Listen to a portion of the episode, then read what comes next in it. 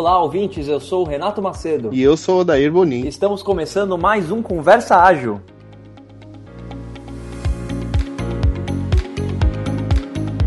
Estamos aqui com a nossa convidada de hoje, Suelen Carvalho. A Suelen é fundadora do canal Agilizando no YouTube. Ela tem uma carreira técnica, já foi CTO de startup. Hoje ela atua como tech lead Queria agradecer muito por você ter aceitado o nosso convite. Eu dei um resumo aqui muito breve, mas gostaria que você se apresentasse aí para a galera. Legal, obrigada, Renato. Bom, é, eu sou Suelen Carvalho, eu trabalho na área de tecnologia já tem uns 14 anos e há uns 10 anos eu fui apresentada, introduzida, digamos assim, pelo, pelo esse caminho da agilidade aí. E esse ano eu fundei o canal Agilizando, realmente já atuei como CTO em algumas startups, atualmente estou como tech lead numa empresa chamada Gimpass, tem um ambiente de startup também, e é isso aí. Uma pergunta que a gente está fazendo aí em todos os episódios, quando que você encontrou a agilidade e quando que a agilidade começou a fazer sentido para você dentro da sua carreira, dentro da sua trajetória? Legal. Eu acho que para resumir um pouco essa história, né, em 2010 até 2011, no final de 2011, eu fiz uma pós é, em gestão estratégica de projetos no ITA e a, monografia, a minha monografia nessa pós, ela, na verdade, assim, antes de entrar na monografia, né, é, o que eu aprendi muito durante essa pós foi muito sobre PMI, os 42 processos, as nove ou sete áreas, não lembro exatamente quantas, e eu via tudo aquilo e a gente via todos aqueles processos e eu pensei, meu Deus, será que não tem um jeito diferente de fazer isso daí, não? De gerir um projeto de software e tudo mais?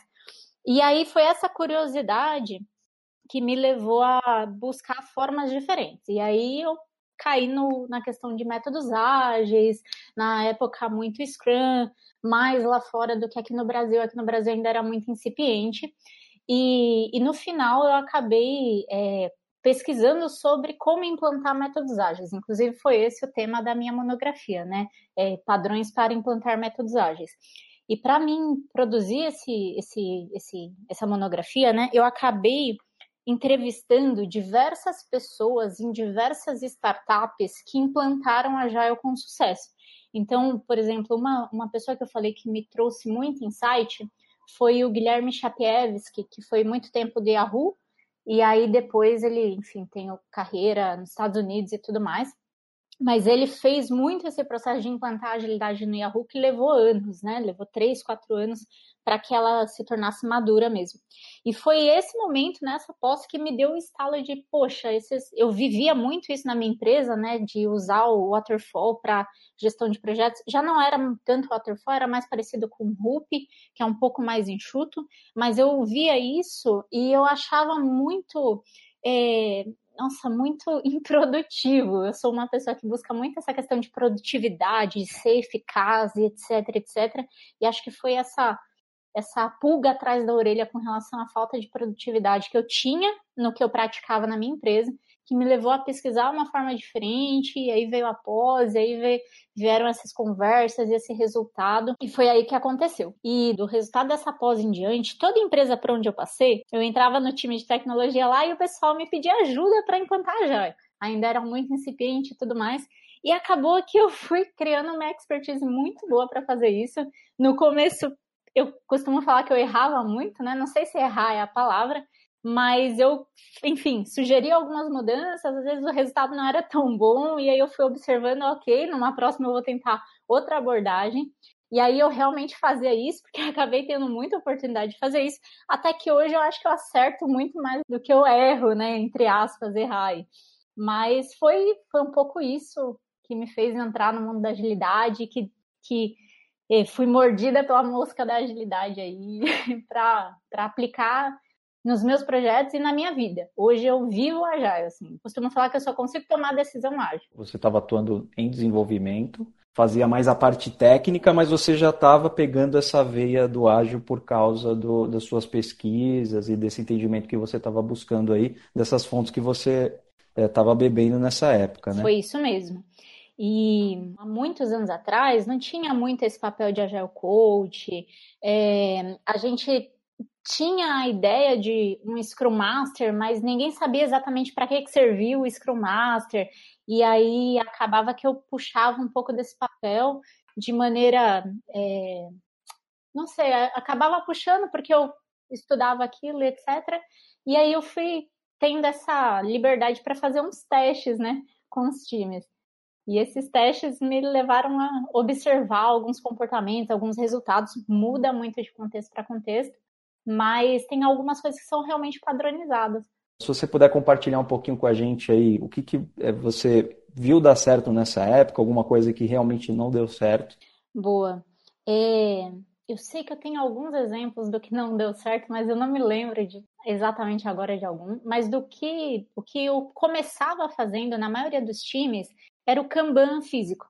Muito Kanban físico. Então eu chegava no time, às vezes o time não tinha muita noção do que está acontecendo, exatamente o que eles estão fazendo, ou passar aquela informação para outras pessoas que chegam no time e etc. Então eu ia para o Kanban físico. A primeira coisa que eu fazia era procurar uma lousa, uma janela, um board, e aí eu pegava post-it, canetão, o que tivesse, e aí eu sentava com o time, tá, vamos, vamos ver como que a gente traz essa informação do que a gente está fazendo para o Kanban. Normalmente é a primeira coisa que, que eu fazia na época, é, hoje em dia não é necessariamente a primeira coisa que eu faço, o físico, né? Mas eu acho que o quadro, o quadro, o board do, do Scrum ou Kanban, o que cada um às vezes usa um nome um pouco diferente, mas eu acho que o board ele é um excelente começo para a gente enxergar o que está acontecendo. O que eu gosto bastante dessa, dessa abordagem do Kanban, físico principalmente, que ele no início ele causa um, um engajamento emocional muito interessante, porque as pessoas conseguem perceber o que está acontecendo ali naquele momento.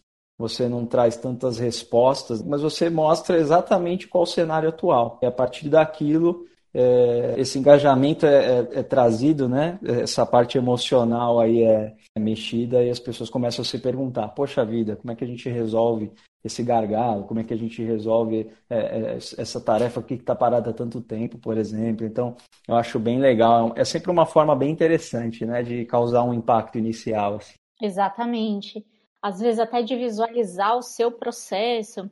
Hoje mesmo eu estava tendo uma discussão sobre isso, né, lá no trabalho, de que às vezes as pessoas montam um quadro de Kanban é, pensando no ideal. Ah, eu gostaria de ter esse processo que é o mais enxuto.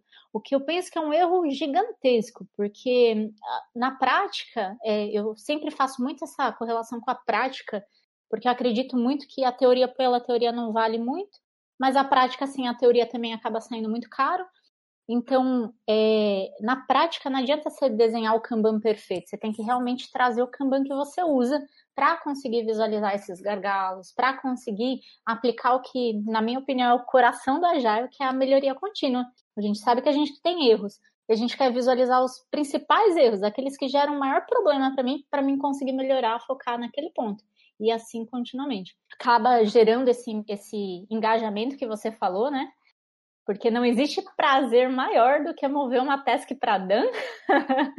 é realmente muito bom. E as pessoas realmente se engajam, se, se envolvem mais no processo que, que, é delas, na verdade, né? Uma coisa que a gente vem até conversando com as pessoas aqui e, e vai ficando cada vez mais claro. Muita gente está se apegando, na verdade, eu não vou generalizar, mas eu acho que muita empresa está se apegando muito mais a método, muito mais a receita do que a, a parte de colaboração, a parte de feedback rápido, ou seja, a, a parte que é mais o coração mesmo do, do ágil, né? o, o, o propósito que está por trás de tudo. Né? Se a gente pegar lá no manifesto, por exemplo, e depois a gente começar a pensar em ferramentas, em métodos, em receitas de outras empresas, né? Então acho que hoje a gente está muito no meio desse movimento aí. Exatamente, concordo é bem, bem difícil mesmo, né? Tem muita gente que, ah, eu quero fazer Scrum. Poxa, mas será que Scrum é para você mesmo? Será que você precisa de tudo aquilo? Eu costumo falar que, principalmente para implantar Agile, às vezes você não sabe é, muito, você não tem muito conhecimento sobre o Agile, como você mesma falou, é, o manifesto, né? Eu acho que o manifesto, se as pessoas conseguissem realmente entender o que diz os valores e os princípios é, mesmo assim com exemplos, entender, eles não precisariam de mais nada. Tudo bem que o conhecimento do método ajude, etc., mas eu acho que só os valores e, e os princípios já dão a base necessária para aplicar já.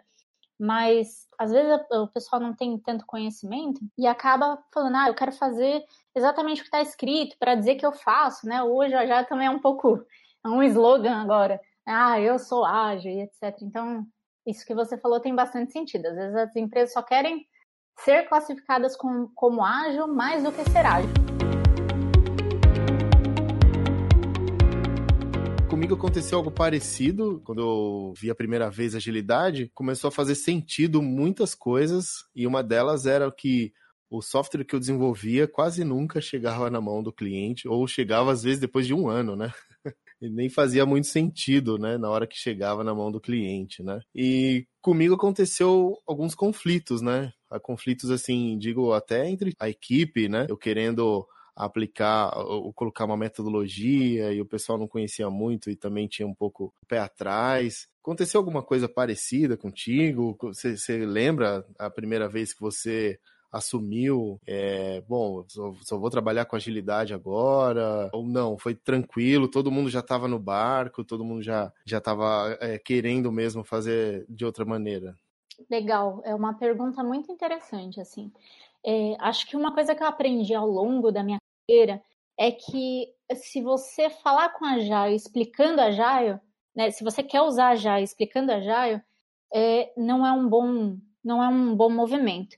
Né? É, eu acho que o Agile ele sai um pouco dessa ciência mais exata, né, que é a computação, e ele vai para o mundo mais humano de pessoas. Então, ao longo dos anos, eu tive que desenvolver algumas outras habilidades que a gente costuma chamar de soft skills para conseguir é, é, ter um, um, pouco mais de sucesso é, de liderança, de influência ali com um time, para é, levá-los num caminho que eu sei que vai dar um resultado mais interessante, sem necessariamente dizer que eu estou fazendo uma, um método, uma técnica, uma prática. Não sei se você conseguiu entender o que eu quis dizer, mas é, basicamente, como agilista, né, a gente acaba conhecendo diversas técnicas, diversas práticas, é, diversas é, dinâmicas para aplicar em retrospectiva, uma série de coisas, e a gente tem bastante fundamento do porquê aquilo funciona ou não, né? Por que, que é importante uma retrospectiva e tudo mais. Só que é muito ruim, é como se você tivesse no seu trabalho e sei lá, a gente tem várias habilidades. Um é especialista em Ruby, outra é especialista em não sei o quê, e aí você quer resolver um problema e aí ele vem te explicar todo o fundamento do Ruby. É difícil isso seria muito mais legal ele te mostrar, olha, se você fizer assim, assim, assim, você vai resolver. Sem necessariamente dizer a teoria ou o fundamento por trás daquilo. A pessoa aprender com a prática. E ao longo do tempo eu percebi que aplicar Agile sem falar de Agile é muito mais. É, é muito, traz muito. traz resultados muito melhores do que se eu vou lá e, por exemplo, no começo, uma das primeiras coisas que eu fazia com os times era dar um workshop sobre Scrum ah, beleza, a gente vai começar a usar Scrum, então eu vou dar um workshop rapidinho aqui de uma hora, de, de meia hora, de duas horas, para explicar o que, é o Scrum. E você não vai conseguir colocar na cabeça de qualquer pessoa o Scrum em uma, duas horas. E, e, uma, e uma outra coisa, um efeito que isso causava, é que as pessoas é, criavam essa dependência de obter o conhecimento sobre métodos ágeis, sobre práticas ágeis, a partir de mim o que era muito ruim, porque é, gerava essa centralização como se eu fosse a senhora do conhecimento sobre a JAR. Mas, na verdade, as pessoas têm que buscar esse conhecimento por si só. Até para que nas discussões com, com, com, a gente, né, de time, etc., ela tenha outras fontes para embasar as discussões. Porque se ela não tem outras fontes, pode ficar ah, o que eu falo contra o que ela fala, ela pode vir para uma conversa já com um conhecimento é, só o que ela tem do que ela conhece, sem buscar outras informações de como fazer aquilo diferente e, a, e aquela discussão ser produtiva. Eu entendo essa abordagem que você trouxe, eu gosto muito dela, porque eu já errei bastante exatamente dessa forma, porque eu tenho um background também de, de dar aulas, né? Então eu fui professor por muito tempo tal.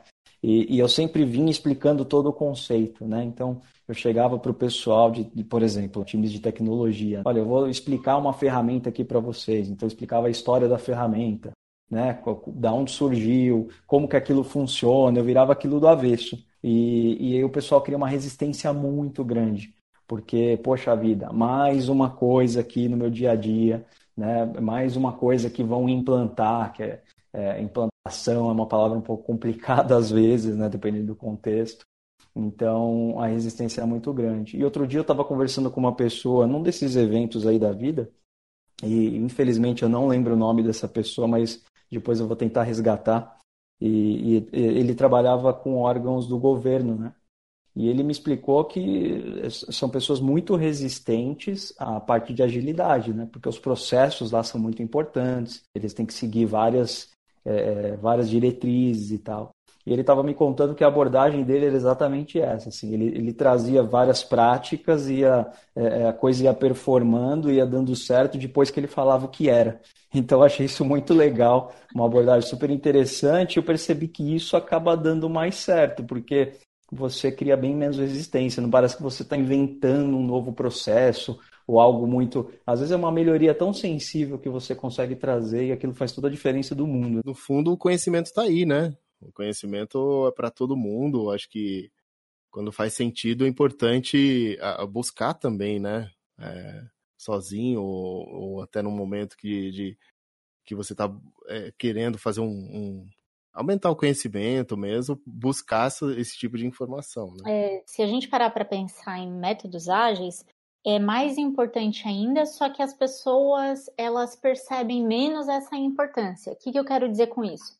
Por exemplo, se você não sabe escala e você tem uma tarefa no seu time para resolver em escala, você tem que buscar aquele conhecimento. É impeditivo, você não consegue resolver aquilo sem buscar aquele conhecimento. Só para esclarecer o exemplo da, da Suelen, escala é uma linguagem de programação, caso alguém não entenda o termo. Com a Já é diferente. Se você parar para pensar o manifesto, ele tem aqueles valores e os princípios que ele é como se fosse um guia para o nosso comportamento e as nossas decisões no dia a dia enquanto time. Só que se você não tiver a, a, o conhecimento sobre o manifesto, sobre a cultura, age e tudo mais, você ainda assim consegue tomar uma, uma decisão e ter um comportamento sem aquela informação. A diferença é que essa decisão, esse comportamento pode não ser tão ágil quanto a gente esperaria, né? Não pode não ser um, um comportamento que favorece o agir. Mas a pessoa sem aquele conhecimento consegue é, andar para frente com o projeto sem essa informação. E, e, por isso que é tão importante a gente tentar desvincular as pessoas de, de usar a gente como foco, né? A gente que tem um pouco mais de experiência, se considera mais agilista, e buscar outras informações. Uma, um, uma coisa que me ajudou muito a, a tentar guiar as pessoas para buscar esse conhecimento por conta própria é algumas habilidades de coach e de mentoria né, que são coisas diferentes, mas coisas que ajudam muito no dia a dia a gente para orientar as pessoas de que elas têm que buscar, têm que crescer, têm que atingir alguns objetivos e tudo mais. Suela, uma coisa que eu, eu queria te perguntar, assim, porque você tem um skill totalmente técnico, né? E, e você foi para o caminho da agilidade, você viu as práticas fazerem sentido, e, e, usar no seu dia a dia e disseminar com times que você participou, empresas em que você atuou. O pessoal de tecnologia já está há muito tempo tentando agilidade, fazendo algumas práticas aí. E eu percebo que a tecnologia está um pouquinho mais calejada em relação às metodologias, ferramentas, aos conceitos. E às vezes a gente encontra até um pouquinho mais de resistência em tecnologia. Aí eu queria essa sua visão, é, com um skill tão técnico, né? O que, que você acha? Se, se tecnologia está resistindo mesmo ou se já deu tempo de ganhar alguns traumas? O que, que você acha que está acontecendo nesse momento aí com as empresas? Olha, é, eu, eu venho realmente de uma formação bem técnica, né? Mas eu confesso que nos últimos anos eu tenho galgado bem mais soft skills para conseguir lidar melhor e, e, trabalhar mesmo com liderança melhor, né? Seja liderança técnica, seja uma liderança mais para pensando em processo, produtividade e, e, etc. E pensando um pouco nessa questão que você falou de resistência, de que o Agile ele nasceu na tecnologia porque as pessoas que fundaram elas vieram dessa área e tudo mais. É, hoje eu não sei se eu tenho uma, se eu sinto uma resistência. O que eu tenho observado que eu não sei se é uma observação muito coerente, mas enfim, é, eu acho que a Jair já está tão batida em tecnologia que tem muita gente nova em tecnologia no mercado que elas entram na empresa achando que sabe. Então ela lê um post, ela, enfim, viu uma informação aqui, ali, e ela acha que o conhecimento de métodos, práticas ágeis, ele é osmose. Ele acontece no dia a dia, ele participou de um time que dizia que era ágil, então ele se considera uma pessoa que sabe agir. E aí o que acontece é que aquela pessoa entra num time, ela começa a aplicar aquilo que ela acha que sabe, só que como ela não tem uma base, um fundamento mais sólido, na prática ela não está trazendo algo que realmente é ágil ou agrega mas ela também não busca porque ela não sabe o que ela não sabe. Então, eu acho que a, o, o, desconhecimento, é, enfim, ou o conhecimento é, não profundo, ele acaba prejudicando bastante a implantação de Agile. Porque as pessoas não buscam aquilo a fundo porque elas acham que ela já sabe aquilo a fundo. E aí eu tenho percebido algo nesse sentido. Acho que vem muita percepção do, do último lugar que trabalhou, por Exatamente, exemplo. Exatamente. Que ela acabou aprendendo lá, só que não necessariamente é, é a melhor forma ou é aquilo mesmo. E, e é isso. Eu tenho um assunto muito polêmico de Agile que acho que é o maior Mamilos Polêmicos. Opa, então vamos lá. Eu, acho que eu é... sou fã do Mamilos Podcast, então acho um bom momento da gente trazer uma polêmica. eu acho que o maior é, misunderstood, né? A maior é, conhecimento que a maioria tem, mas que ele é muito errado, é a questão de pontuar sprint com pontos de história. É, a, ou com pontos, na verdade, né? É, pontuar as histórias que entram na sprint, as tarefas que entram na sprint com pontos. Esse, para mim, é o maior misunderstood de Agile. Porque a maioria acha que, é, que tem que fazer assim. Quando a pessoa tenta fazer assim, a maioria dos lugares que eu passei não dá certo, a sprint não fecha todas as tarefas que o pessoal puxou. E, e para mim faz muito sentido não dar certo porque não foi feito para isso. E aí o time se acostuma com aquela cultura de não entregar a sprint toda, e aí isso vai virando o padrão, e aí ninguém mais sabe o que é sprint, o que é meta, o que é o quê, e aí o pessoal se perde. Eu acho que esse é o maior misunderstood, e eu posso explicar, né? Acho que eu até devo, porque o cara que criou esse conceito, que é o Mike Kohn, que vem do livro lá, é, Agile Estimate Plan, etc., não lembro o nome do livro inteiro, mas ele fala que os o, o pontos não devem ser usados para sprint planning, né? Ele fala muito da release planning, que é algo totalmente diferente e que faz muito mais sentido. E como o ponto de história é uma unidade de medida relativa, ou seja, para cada time ela significa uma coisa, para cada empresa e time que você vai é diferente, e eles é, pensam naquilo de uma forma diferente, ela não tem como, é, ela acaba trazendo uma inexatidão, uma falta de assertividade com aquilo, que é o que você não precisa num planejamento de uma sprint. Você precisa de mais exatidão, de mais assertividade, para que você realmente consiga entregar todas as histórias. E aí o que ele sugere numa sprint planning é de usar é, dias ideais, que é basicamente dias ou horas, né, em termos bem simples, e eu não costumo usar horas, porque acho que é muito microgerenciamento, mas dias eu acho bem factível, e as experiências que eu tive usando dias tiveram muito mais sucesso. Depois que eu aprendi isso, todo lugar que eu vou, se eu posso sugerir essa mudança, é a primeira coisa que eu faço. Se pontos de história não têm funcionado, o que normalmente não, não funciona. Nos que eu passei, pelo menos. É, tem razão. Comigo também não funciona quase nunca, né? É difícil medir, né? Quantos pontos a gente vai sugerir, vamos dizer assim, para cada história, né? Exato. E a sprint é muito pouco tempo, né? Tudo bem que o, o Scrum Guide fala lá de até um mês, mas na prática, na prática, por onde eu passei foram no máximo duas semanas. E alguns usam uma semana, já vi uma semana e meia. E nesse tempo, que é muito pouco, a gente precisa de uma assertividade maior. Aí você me fala 10, ah, é, 3 pontos. 3 pontos é o que em dias? No final, a gente quer saber se vai caber naqueles dias ou não, né? Que a gente tem. E, então, eu gosto muito dessa questão da prática. A gente tem que olhar Isso. o conceito e aplicar a prática. E como essa história de, de usar pontos para estimar sprint planning, ela é uma coisa muito. Todo post de blog você vai ver isso. Eu sei que tem as vantagens ali, mas eu consigo pegar essas vantagens usando dias, uma medida mais normal comum a todo mundo é, também.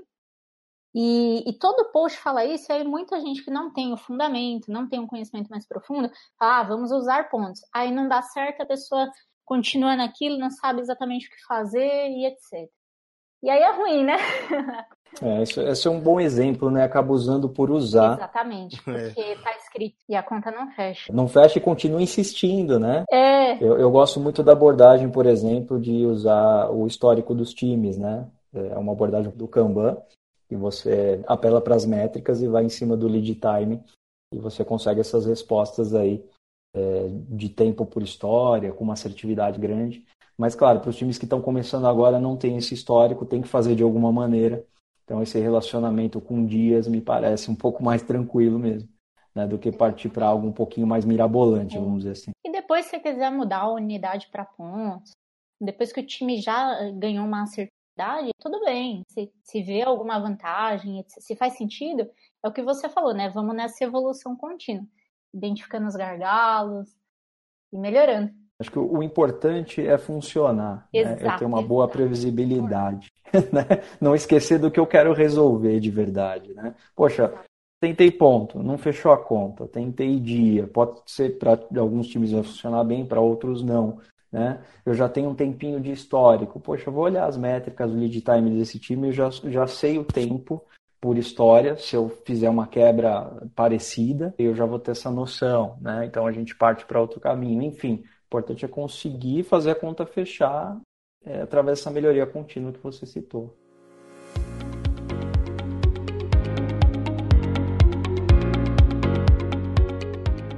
Eu te conheci num evento que você deu uma palestra sobre esse tema, então eu queria a sua visão, né? Agilidade e time remoto funciona? funciona e eu acho que é o futuro. Mas não se você não fizer bem feito, né? Então eu acho que depende de funciona, depende de como que você faz aquilo, acho como tudo na vida. É, e eu tenho dois exemplos, né? Porque eu trabalhei antes do Gimpass, eu trabalhei com dois, dois lugares onde eu tive pessoas remotas, uma inclusive em outro país, outra em outro estado, é, em times diferentes, né? E atualmente lá na Gimpass a gente está fazendo alguns experimentos com trabalho remoto também. E, e, isso foi algo mais corporativo. E aí acaba que a comunicação é um pouco diferente do que eu fiz anteriormente. Eu acho que anteriormente funcionou um pouco melhor, né?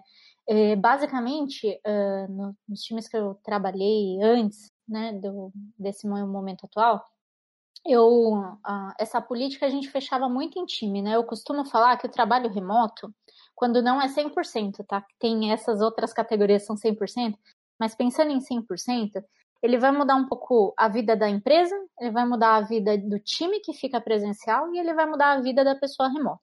Então, todas essas três partes, elas precisam fazer algumas adaptações ou tomar alguns cuidados para que o trabalho remoto funcione.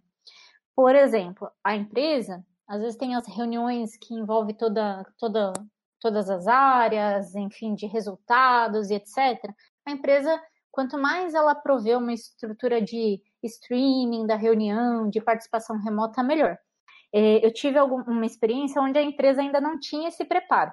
Então, eu levei essa responsabilidade para o time. E aí, o que eu sentei e falei com o meu time, falei, olha, o fulano vai estar remoto, e quando a gente tiver uma reunião dessas, que ele não puder, é, ele sozinho se logar num, numa ferramenta online, de streaming online assistir, a gente é responsável, todo mundo do time, de pôr ele no, online na nossa máquina e levar ele com a gente para essa reunião e apontar a tela dele com o rosto dele olhando para a reunião e assistir como se fosse como se estivesse ali.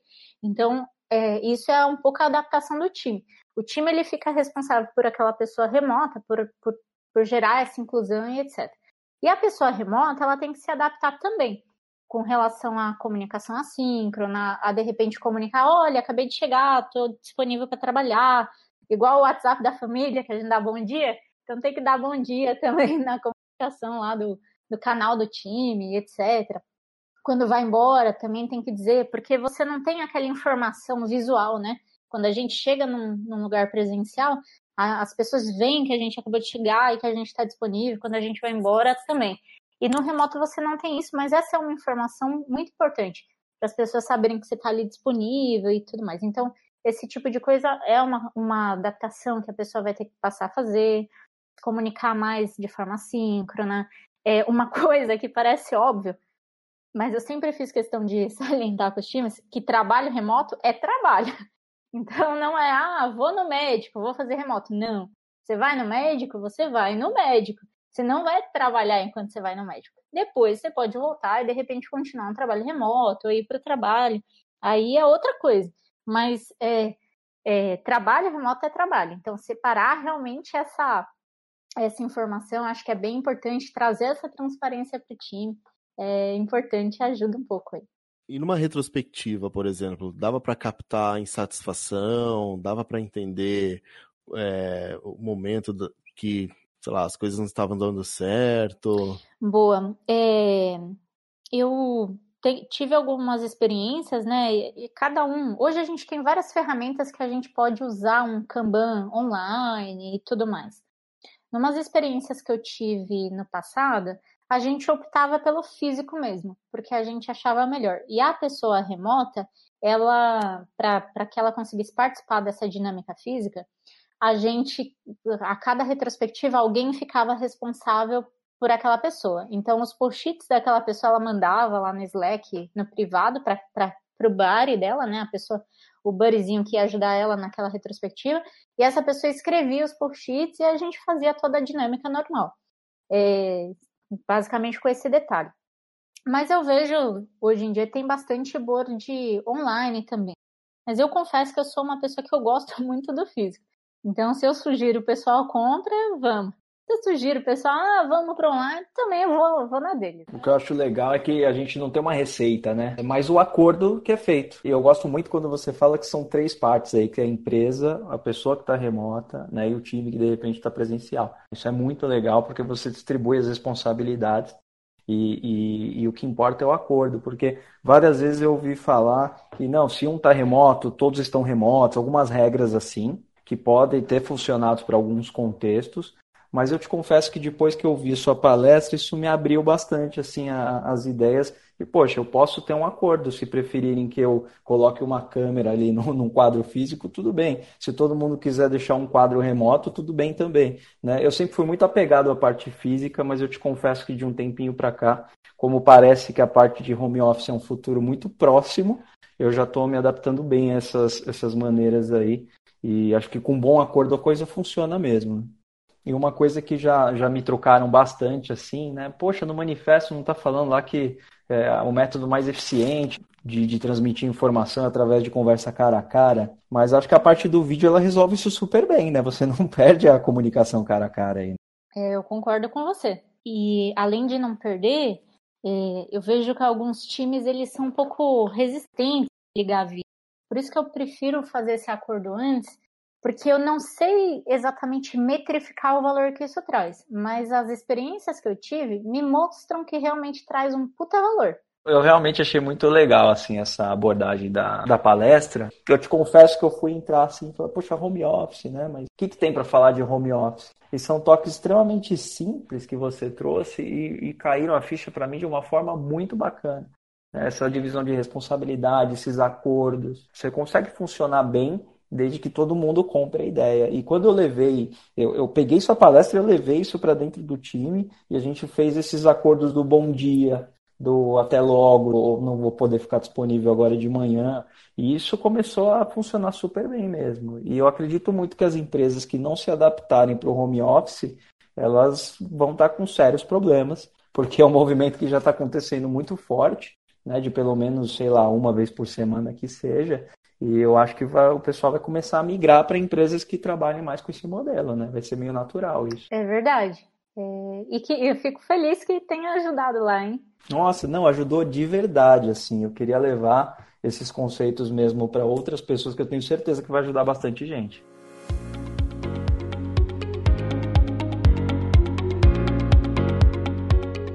Tem essa parte da responsabilidade mesmo, né? Ah, já que eu vou ficar remoto, eu vou aproveitar e vou resolver aquele, aqueles problemas que eu tenho que resolver, né? E aí realmente não é trabalho. Acho que isolar uma parte em casa é muito importante, né? Você tem um escritório, uma parte bem isolada, um acordo com que você mora junto também é, se faz necessário de não interrupção. Mas você sabe que é até por isso que muitas, muitas empresas têm usado a ideia do trabalho remoto e não do home office necessariamente, porque o trabalho remoto te permite inclusive trabalhar de um café, que pode ter a infraestrutura necessária e tudo mais.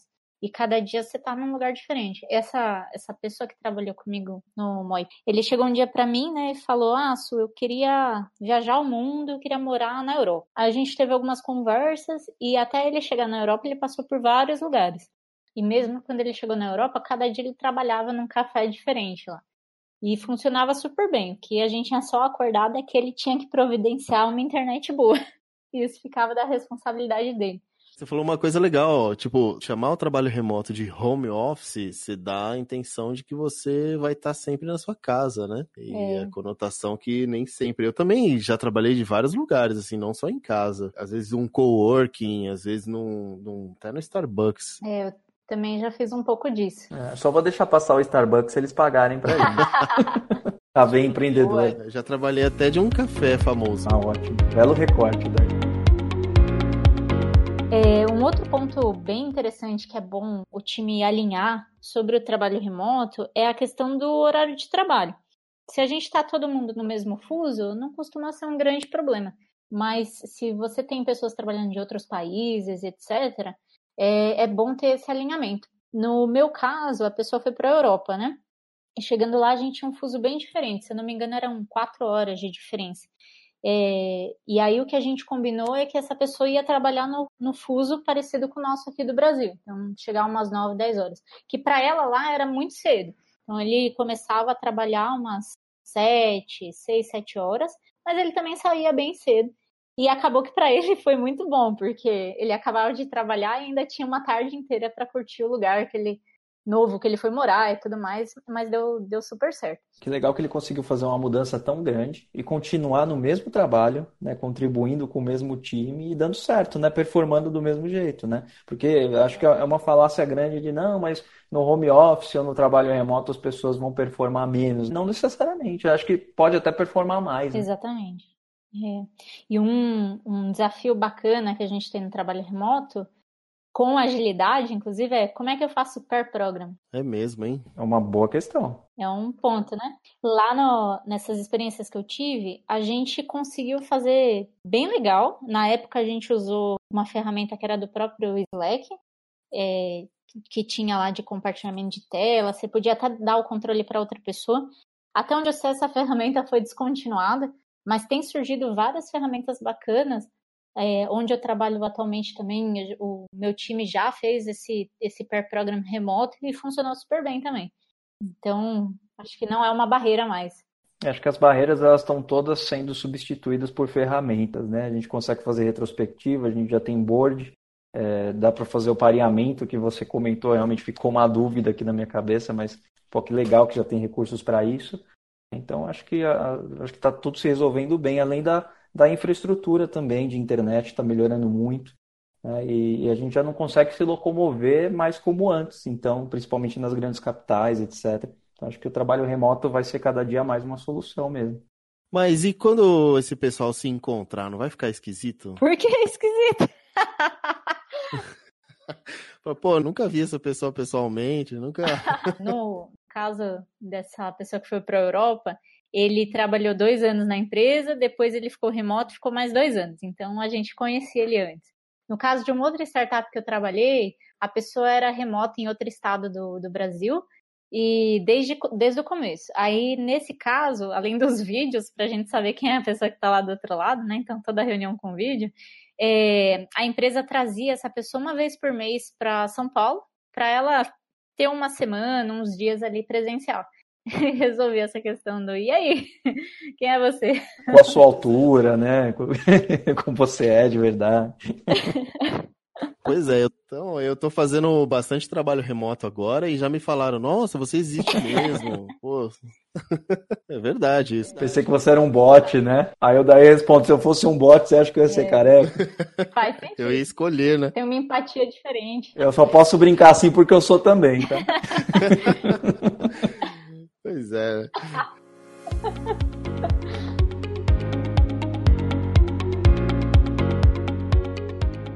Queria saber o que te motivou a você fazer o canal, qual o seu público, ou seja, o que te levou para esse caminho para compartilhar aí com o pessoal alguns vídeos e práticas. Legal. É, bom, eu tenho algumas motivações do canal, né? É, uma delas é que eu sempre quis, de alguma forma, empreender, e empreender pode ou não gerar um lucro financeiro ali. No canal, no momento, não, pelo menos. É, e então, esse foi um dos motivos. Uma outra, um outro motivo que acho que é o principal que me levou a criar o canal é que eu vejo muita, ao longo desses vários anos, muita informação na internet que ela, ela não é mal intencionada, mas ela passa a informação errada, porque às vezes quem produziu tem um conhecimento muito raso. E eu sou uma pessoa que eu gosto muito de buscar fundamento, né? Até talvez pela, pelo meu histórico acadêmico, eu fiz mestrado, eu fiz duas pós, enfim, monografia, dissertação. Eu gosto muito da, do fundamento aplicado à prática. Então, na minha carreira, se você observar, eu sempre trabalhei e estudei em paralelo porque tudo que eu aprendo, vou aprendendo, eu sempre tento aplicar e ver o resultado daquilo e etc, e casando a teoria que faz sentido na prática e tudo mais, eu acredito muito nisso. E ao longo do, da minha carreira, eu vi muita gente fazendo coisas porque está escrito e aí não dá certo e a pessoa não sabe o que fazer e aí continua insistindo naquilo que ela leu, muito post passando um conhecimento muito raso, às vezes passando um conhecimento errado. E aí isso me despertou uma uma não sei dizer, uma, uma, um sentimento de, poxa, eu preciso fazer alguma coisa com relação a isso. Eu não posso só ler isso, reclamar e, e não fazer nada a respeito. E aí, a, e teve um outro ponto, né, também que acho que com a evolução do Agile começou a surgir diversas siglas e tem Safe, tem Lean, Kanban, aí tem é, Scrum, aí tem Squad, aí começou a aparecer diversas siglas. E se você pega alguém que começa com, um, nesse mundo de agilidade, etc., e vê tudo isso, a pessoa se assusta e acha, nossa, eu tenho que tirar 10 mil certificações para fazer uma retrospectiva. E não é isso, né? Eu acho que o Agile, na verdade, é muito simples. A, a essência do, de métodos ágeis, eu acho que ela é muito simples. E eu também já dei aula por muitos anos. E aí eu quis juntar essa, esse conjunto de habilidades, que é um conhecimento às vezes um pouco mais profundo, é, é, essa simplicidade para passar essa informação, fazendo analogias com coisas simples da vida cotidiana e etc., para passar esse conhecimento para as pessoas, com, eu costumo falar, né? É de forma descontraída, porque eu acho que quando as pessoas se divertem, elas aprendem mais facilmente. De forma descomplicada, ou seja, dando exemplos simples, trabalhando sempre com, com, com uma analogia que é mais próxima da realidade da maioria das pessoas, e com qualidade, que é trabalhando com fontes boas, né? Então eu leio, já li vários livros sobre Agile, tenho um conhecimento até científico, eu leio vários artigos sobre Agile também, que são pesquisas sérias, né? Elas fazem experimentos, tiram conclusões daquilo e etc. Porque na prática tudo do Agile surgiu muito, né? Hoje toda a teoria que a gente tem hoje, ela veio muito da prática. Se você está lendo um livro, na verdade aquele conceito já existe faz muito mais tempo. Ele, se ele chegou para um livro, ou se ele chegou numa empresa, nossa, ele, ele na verdade já existe há pelo menos 10 anos.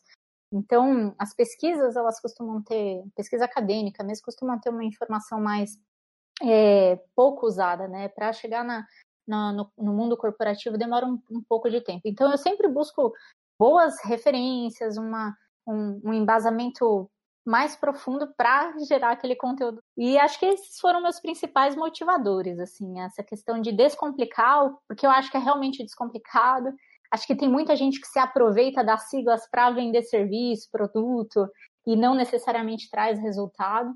E, e um pouco disso. Fora que eu também acredito que o Agile ele ainda é muito pouco explorado, no sentido de, na área de computação de software, ele tem sido muito utilizado etc. Mas na área de finanças, de marketing, de RH, ele ainda é muito pouco explorado. E quero trazer conhecimento para essas pessoas também, para poderem se beneficiar do resultado que o Agile propõe para a gente, né? Que ele traz para a gente que eu acho que é bem legal. Poxa, é muito legal. É uma colaboração muito importante aí com a comunidade e com as pessoas que estão iniciando, principalmente. A pergunta que eu mais respondi até hoje na minha carreira foi por onde eu começo. É muita coisa, é quase que seriam os primeiros passos. Né? Então o pessoal fica perdido mesmo com essa, com essa sopa de letrinhas. Eu vi um vídeo que você desmistifica um pouco isso, alguns termos. Acho super engraçado, você falou de forma descontraída, quando você faz aquela alteração na voz para fazer alguma pergunta, acho super engraçado. então, desejo vida longa ao canal Agilizando. Ah, obrigada. Ele contribui bastante, espero que venham muitos vídeos aí pela frente. Legal, tô nessa luta aí, de como que eu continuo. Ele trabalha ao mesmo tempo, enquanto ele não me dá dinheiro. É, com certeza. Demora um pouco a parte de monetização. E você está conseguindo colocar no ar, assim, de quanto em quanto tempo? Como que você se planeja? Cara, eu confesso que esse tem sido um desafio desde que eu entrei na minha atual empresa, né? E desde que entrei lá, ainda não consegui publicar nenhum outro vídeo. Tenho é, uns dois em andamento, mas eu não consegui finalizar. É, nesse meio tempo, eu acabei fazendo um workshop gratuito e eu, é, tenho feito esses workshops é, em nome do Agilizando, com o meu nome junto, né? Então, acaba sendo uma iniciativa dentro do projeto do Agilizando. E, e aí acaba que eu consigo dar vazão a menos coisas por vez, né? Como eu tenho menos tempo. Então, como eu foquei no workshop, acabei não, acabei tendo que despriorizar um pouco alguns vídeos, mas eu estou me organizando para conseguir lançar pelo menos um quinzenal. A ideia inicial, se eu ficasse só com, mais focada no canal, seria semanal, mas eu não consegui semanal mesmo, e aí já tem algum tempo que eu não posto um vídeo, mas eu estou me organizando para tentar postar pelo menos quinzenal. É, eu Odair, a gente está nesse desafio aqui com Conversa Ágil de lançar semanalmente, pelo menos por enquanto. o desafio é muito intenso, né? a parte toda de, de edição, etc., e, e conciliar isso com o nosso dia a dia realmente é bem complicado. Mas a gente está se desafiando aí. Vamos ver como é que esse, esse teste vai sair também. A Suela, eu queria abrir um espaço aqui se você quiser fazer algum jabá para você ficar à vontade aí. Abrir o seu coração.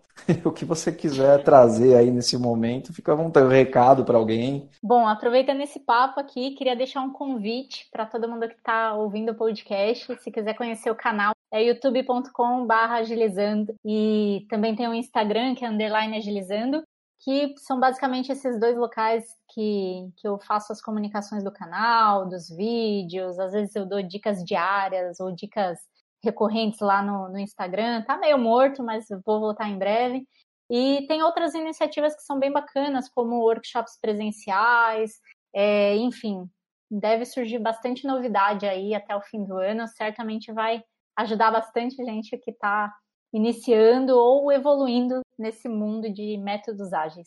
Fica o convite aí para vocês. Suelen, eu queria agradecer bastante a sua participação. Conversa Ágil está de portas abertas aqui. Sempre que você quiser trazer algum assunto aí, a gente sente e bate esse papo aqui que foi muito legal. Legal, imagina, eu que agradeço. Obrigada e quero deixar um convite aberto para vocês virem fazer um vídeo comigo no canal. O que, que vocês acham? Pô, oh, vamos fazer. Convite aceito. Aceito já agora, já. Boa. Café aqui em casa fica por minha conta. Com café, então, aí eu não recuso. Café é uma coisa que eu nunca recuso. Legal. Obrigada, viu, gente? Obrigadão. Abraço. Tchau, tchau. Obrigado, Suelen. Até mais.